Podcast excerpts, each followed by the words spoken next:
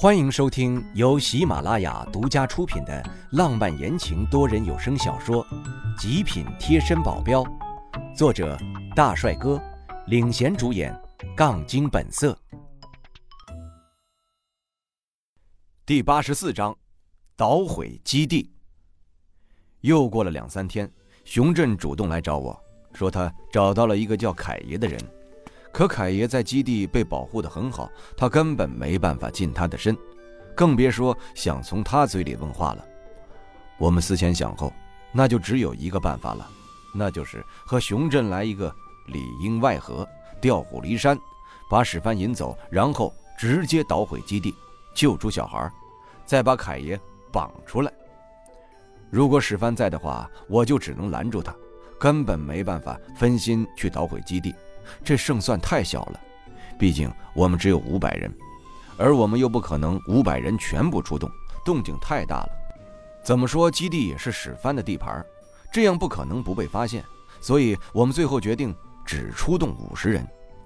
能待在基地的人，我可不觉得都是随随便便就能打倒的人，我们还是小心为上。最后计划定在明天实施，不是为了赶时间，而是因为。正好明天史帆不会去基地巡视，但我们为了以防万一，还是要把他引诱的远一点的地方去。这样，就算是他收到消息，也不可能在短时间内赶过来的。先是熊振找借口去引开史帆，史帆对他很放心，完全没有怀疑。等史帆一走，我们一帮子人就往基地的方向冲去。熊振早就准备好了，把基地内的摄像头全都给破坏了。这让里面的人没办法第一时间发现我们。不仅如此，熊振还把守在门口的守卫都调开了。熊振怎么说，在华人帮也是二当家，说话的分量杠杠的。他话一出，守卫们直接照着他的话做了。我们毫无障碍地进去了。基地里面挺大的，五十人进去一点都不觉得拥挤。这个基地也是一个大工程啊。看里面的设施，还真不是一般的好。这得花多少钱呢？史帆培养小孩以后为自己所用，也是下了不少功夫啊。但是也不用这么卖劲儿吧？难道里面还有什么不可告人的秘密？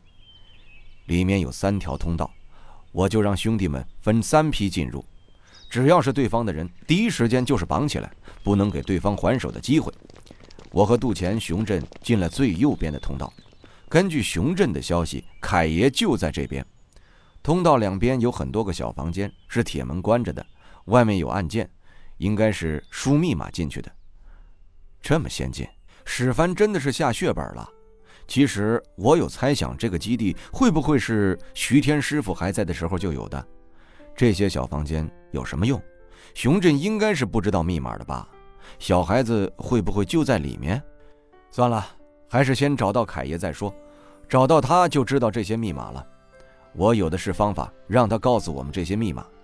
他的房间是在最里面，我们直奔过去。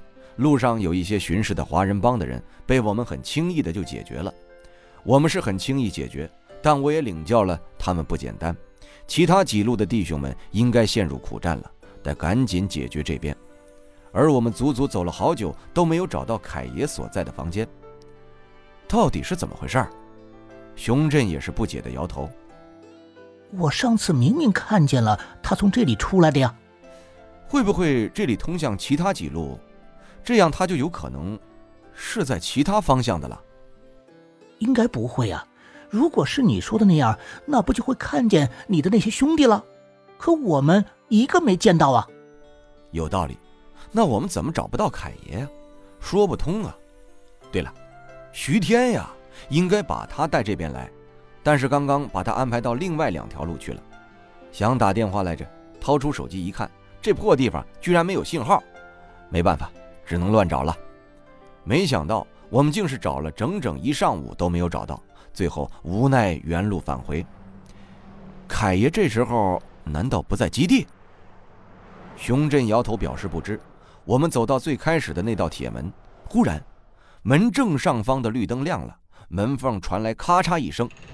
门开了，我们紧盯着门，想看里面会出来谁？会不会是凯爷？门慢慢的越开越大，能看见里面照射出来的幽暗的灯光。然后我们看见了一个赤脚、身穿一套休闲服的十五岁左右的一个酷男孩。他看见我，没有多余的表情，冷冷的问：“你们是谁呀？新来的？这么老？”“什么？我才二十岁啊！我很老？我想揍这个没有眼力劲儿的小子。”他认识熊振的，这就好办了，看能不能糊弄他。但是他对熊振的这个称呼还真是厉害啊！哈哈哈。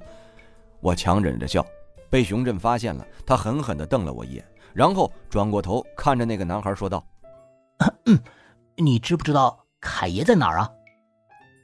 凯爷，现在快到吃饭时间了，大家呢应该都在食堂里边，在食堂可以找到他。这话说的跟没说一样。要是平时，可能这个时间会在食堂，但是现在基地已经乱成一窝蜂了，凯爷一出来就会发现这些事情。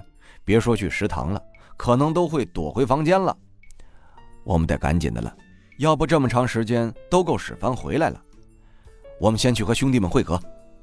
我们回到了最开始进来的那个入口，已经不少的兄弟在这里面等了。那个酷男孩也跟我们一起出来了。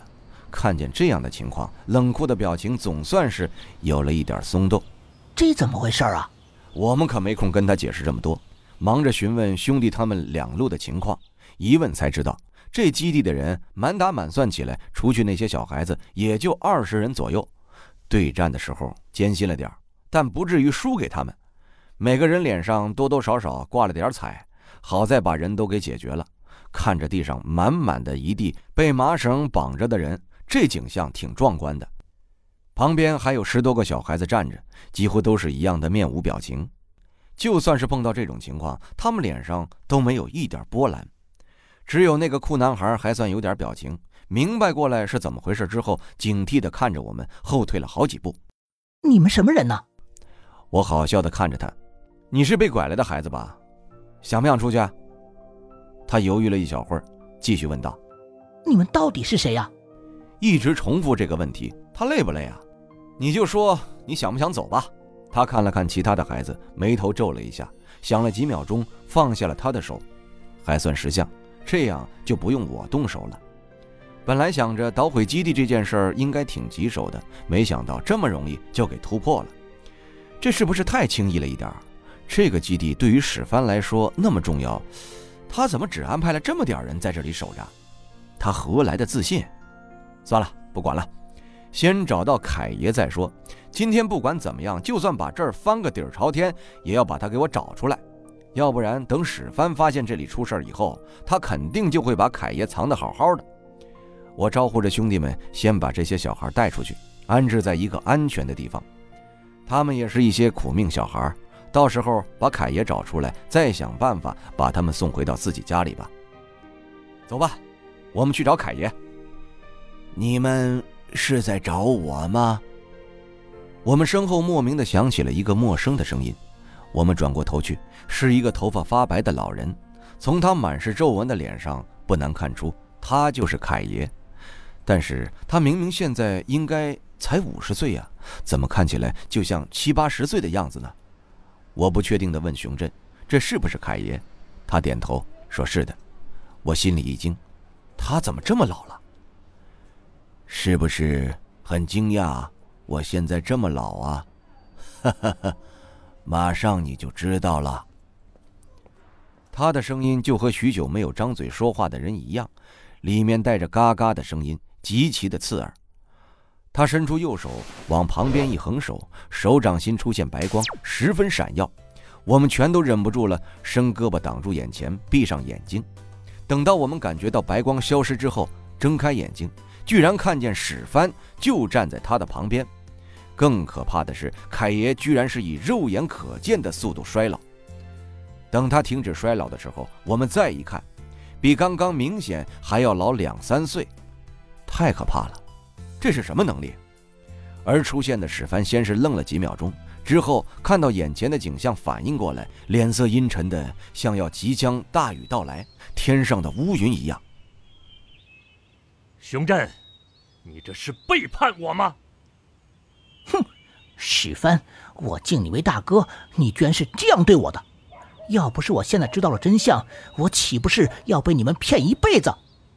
在华人帮好吃好喝的伺候着你，还有什么不满的？你，熊振还想说，我拦住了他。没必要逞口舌之快。沉着脸问史帆：“你怎么忽然出现了？他是什么能力？”看在你快要死了的份上，我就告诉你吧。你们以为他是怎么拐小孩的？我找谁不好会找上他呢？就没有想过他有什么异能吗？果然如此。他异能是什么？你刚才不是都看见了吗？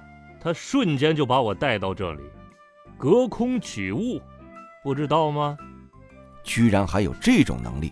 隔空取物倒不是很那啥，但是他能隔空取活人。不过这种变态异能也是有副作用的吧？看他用一次就老了这么多，能看出他是以生命力作为代价。听众朋友，本集已播讲完毕，感谢您的收听。